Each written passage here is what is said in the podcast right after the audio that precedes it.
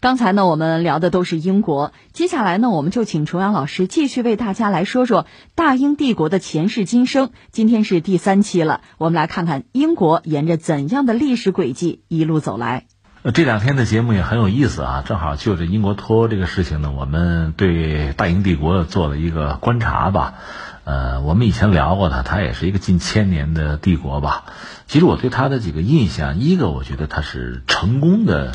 活到现在，而且完成了一个软着陆，这很不容易。其实，在人类历史上，这所谓大帝国啊，就是疆域广阔的大帝国很多。嗯，你说比英国人我们说更猛、更强悍的有，嗯，但是很多帝国都碎裂掉了，彻底碎裂掉了。你比如典型的像奥斯曼土耳其，还有以前的什么那个罗马帝国、阿拉伯帝国，这就不要说了，反正就碎掉了。嗯，你像中国是一个独特的国家。啊，也是浴火重生吧，我们也吃了很多苦。英国呢，它曾经是一个全球性的，也是一个大帝国，后来也是因时而变，随着整个全球吧这种格局上的趋势上的变化啊，生产力啊，文明的趋势上的这个变化，它也不断的在调整自己，嗯在改变自己的战略。后来它其实也衰落了，它现在绝对谈不上是一个一流国家了，作为一个二流的这个发达国家吧，也是在因时而变。不断的调整自己，能够平稳的着陆，一直活到现在是很不容易的一个事情哈。这是我一个印象，还有一个印象是什么呢？我们这两天在聊英国，大概从你看几个节点，一零六六年从诺曼征服啊，整个走下来，后来到一八七七年，刚才我们也讲了，英国女王又成为印度女皇，一个真正全球性的大帝国。英国人很在乎印度啊，在他所有的殖民地里，其实印度是最关键的。为了保印度，他做了很多事情。如果印度他放印度独立，其实也就意味着他真正的放弃了自己一贯的那个发展模式。当年，呃，英国女王也成为这个印度女皇，一八七七年吧，一个大帝国诞生。那到了一九三一年呢，他又搞这个这个英联邦嘛，和英联邦的这些国家和地区呢，等于说是是一种新的关系，确定一种新的关系，呃，又调整。后来你看到了二战结束以后呢，因为全球范围内，实际上从一战开始就是这样，这种民族主义的这个要求独立的殖民地要独立的啊，要解放的这么一种风潮席卷全球。那英国其实也吃苦头了，对吧？也曾经想干涉殖民地的这个革命什么的，呃，也做了一些事情，但是最终也算是承认现实，退回到自己的这个岛子上去，大概就是这么一个状况。呃，那现在我想说的是，一个是英国人。你想这么耐久的活下来，就这个国家啊维持，它确实有它的一些特点。这个特点我们上期分析，其实我理解主要是什么呢？它很现实。你说它务实往好听里说，你说它现实主义啊，或者说你说它投机都行。但是它确实是一个基于自身实力的一个考量，他对自身的实力是有正确认识的。其实英国说到底，它不是一个真正意义上的大国。它可以有非常多的殖民地，它有强大的舰队在全球折腾，但是有一个东西你没办法，人口，你岛就这么大，人就那么多，对吧？你没有更多的办法，不能实施真正的那种强力的这种占领啊、霸占，它做不到，所以他更愿意是什么呢？通过比如说贸易、生意嘛，商业。来编织一个全球的一个网络，形成一个全球的生态。他在制定一整套规则，这个规则不单涉及到像这个军力啊、舰队，还涉及到比如贸易啊、金融啊、消费啊，这各个领域吧。他搞这么一套东西，然后他在正中间，他就是核心，他是规则的制定者和维护者，就这么一个状况。所以你看，在第二次工业革命的时候，他本来不怎么样了。第一次工业革命便宜他了，第二次。那就不是他，但是他还能维持自己的那个地位，还是那个核心的角色，还能拿到这个核心的红利，能持续很长的时间。我们多次讲，很典型的，一八九四年，美国在这个 GDP 上嘛，在工业产值上就超过他了。但是美国真正拿到英国的这个世界霸权，那是很久远之后的事情，甚至你可以说到这个一九四五年才完成的一个事情吧。所以整个这个过程，你看英国还是维持自己的这个全球霸主的红利。啊，吃了很长时间，那这个和什么有关系？他确实有一套，就是为自己量身定做的，基于自己的实力，基于自己的啊这种底牌的基础上的一套比较适宜的战略。他不是那种强行的去征服，他更多的是什么呢？是玩均衡军事，这个军事平均的那个军啊，是玩这个东西。你比如我们讲什么这个离岸平衡手啊，就他对于欧洲这个做法，他绝不允许欧洲上有一个大国，一个真正的大国能对自己形成挑战，到那一天就晚了。所以他一看有这个苗头，就要扼杀他，就打击他。就是欧洲大陆假设出来一个老大，他必须找老二、老三去把老大打下去。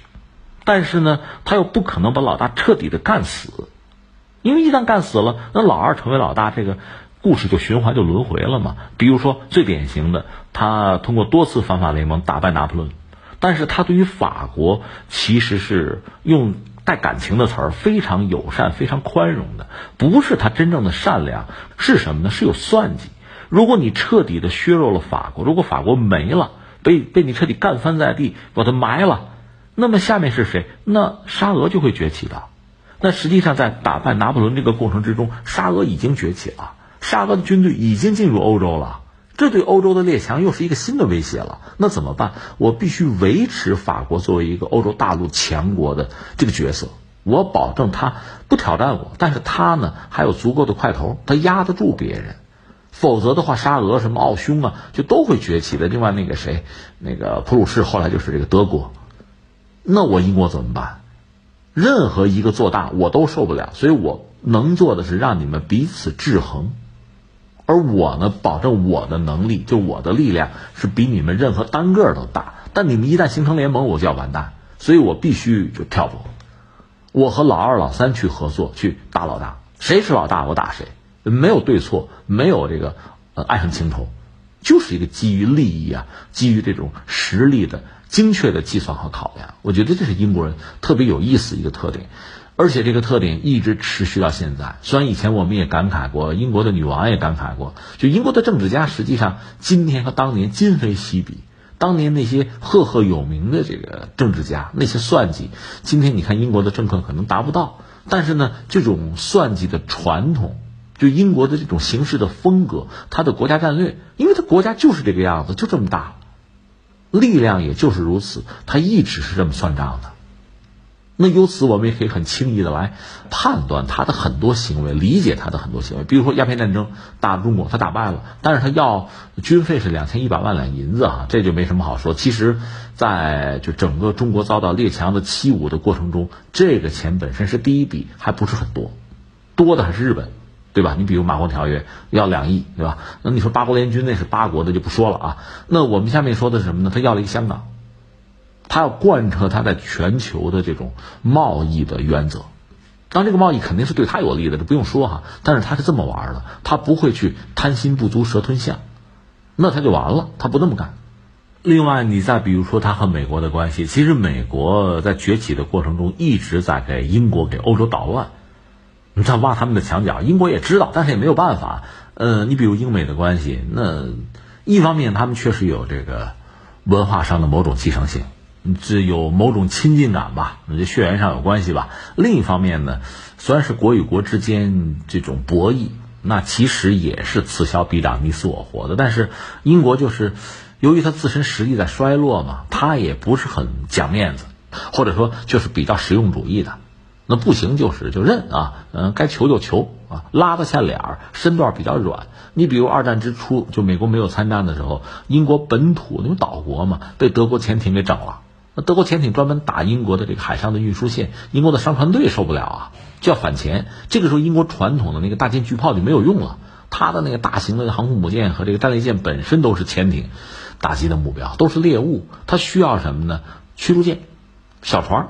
通过这个东西，他甚至拿那个捕鲸船嘛，呃，修修改改，搞了一种花级。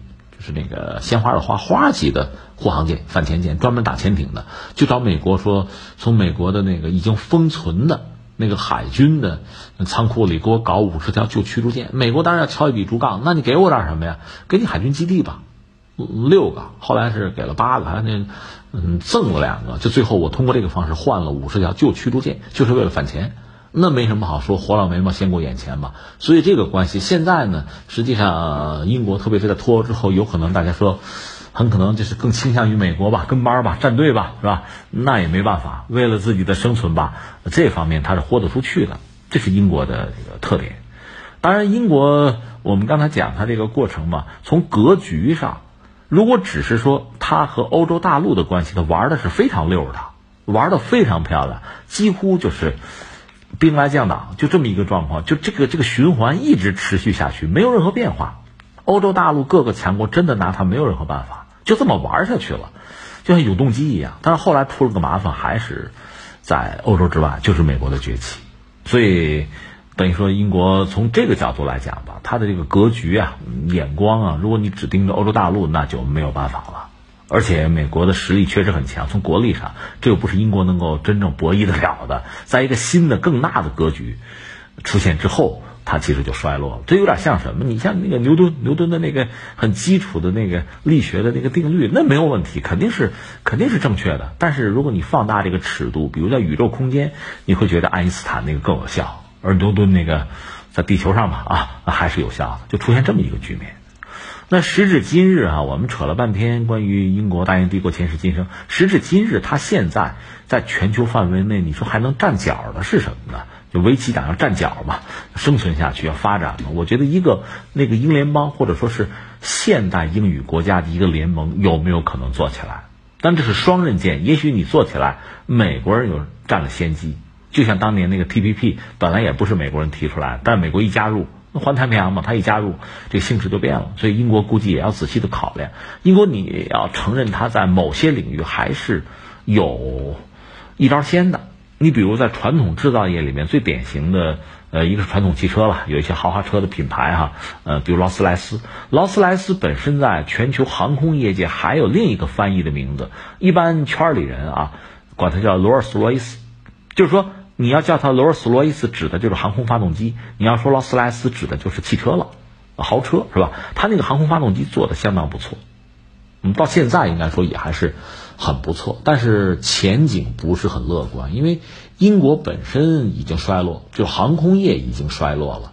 呃，不管是这个战斗机的研发，它现在用美国飞机，还是它这个民机的研发，有一个空客是吧？所以它单独在搞机会已经不大了。那么它罗尔斯罗伊斯单搞发动机，也可能在比如在这个美国或者在这个欧盟，在这个圈子里，呃，有时候这个招投标的时候还能争得一席之地。但是总的来说，也有点悬，除非他和一些大国合作，比如中国，除非啊，那英国这方面的灵活性始终是有的，他非常善于判断局势、判断趋势、见风使舵。你比如亚投行，他第一个就进来了，他觉得有意义，他就进来了，这个嗯，他没什么不好意思的，这是他。呃，另外呢，就是在所谓这个高新技术产业，这个欧洲整体是比较缺位的，但是英国呢，我觉得有两个给人印象深刻的，一个是什么呢？他有一个公司，这公司后来一亿美元卖给谁？卖给谷歌了。呃，阿尔法狗实际上他们搞出来的，就人工智能这个领域，他们还是有一套。这是一个，还有一个是什么呢？就是 ARM 那个集团，应该是一九九一年成立吧。理论上，他们可以影响到全球百分之九十以上的这个平板和智能手机。他做的就是那种芯片那个架构，做那个的。那你看，英国在呃传统制造业、在高新技术领域、在人工智能领域吧，呃半导体领域吧，它还是有自己的一席之地。呃，这是相对硬的，还有软的，软的就是金融了，伦敦金融城嘛。嗯，说到英国，英国其实最重要的就是伦敦，伦敦金融城这个历史就非常之悠久了，那肯定比纽约要悠久的多。呃，而且金融这个领域吧，它其实更在乎的是一种传统啊，一种服务的习惯，所以英国在这方面还一直有它的。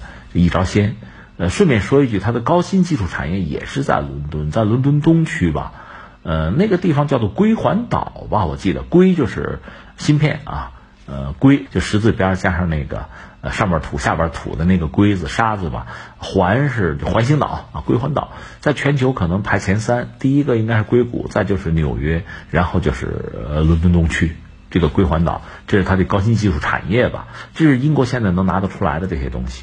旅游啊什么的，教育，那当然人家也还有自己独特的优势。英国现在手里的牌差不多就是这个样子。虽然它确实已经不是一流大国了，但是作为一个二流的发达国家，小日子总的来说过得还是比较滋润的。当然，现在脱离欧盟之后吧，他很多英国人、英国的政客吧，也还有自己的大国之梦。但是我们得说，第四次工业革命真玩得起的已经没有几家了。第一次工业革命，英国是是旗手，是领军人物。啊，一马当先，这没有问题。到第二次工业革命的时候，它已经建成了一个全球性的大帝国，所以它虽然没有成为第二次工业革命的这个头牌明星、主角，没有，那还得说是美国、德国甚至法国没有它，但是呢，它毕竟已经打造了一个全球的体系，所以它依然可以很滋润。那第三次工业革命其实它就缺席了吧？到第四次工业革命，坦率讲也没他什么事儿了。第四次工业革命的主角恐怕就这几家，美国得算一个，中国得算一个，呃，德国和日本得算上半个吧。因为德国制造业没得说，但是在其他领域，呃，差一点。日本呢和德国类似，其实如果英国、德国、日本拼在一起的话，那还是非常令人瞩目的一个经济体。但是说这种拼合是。没什么可能的。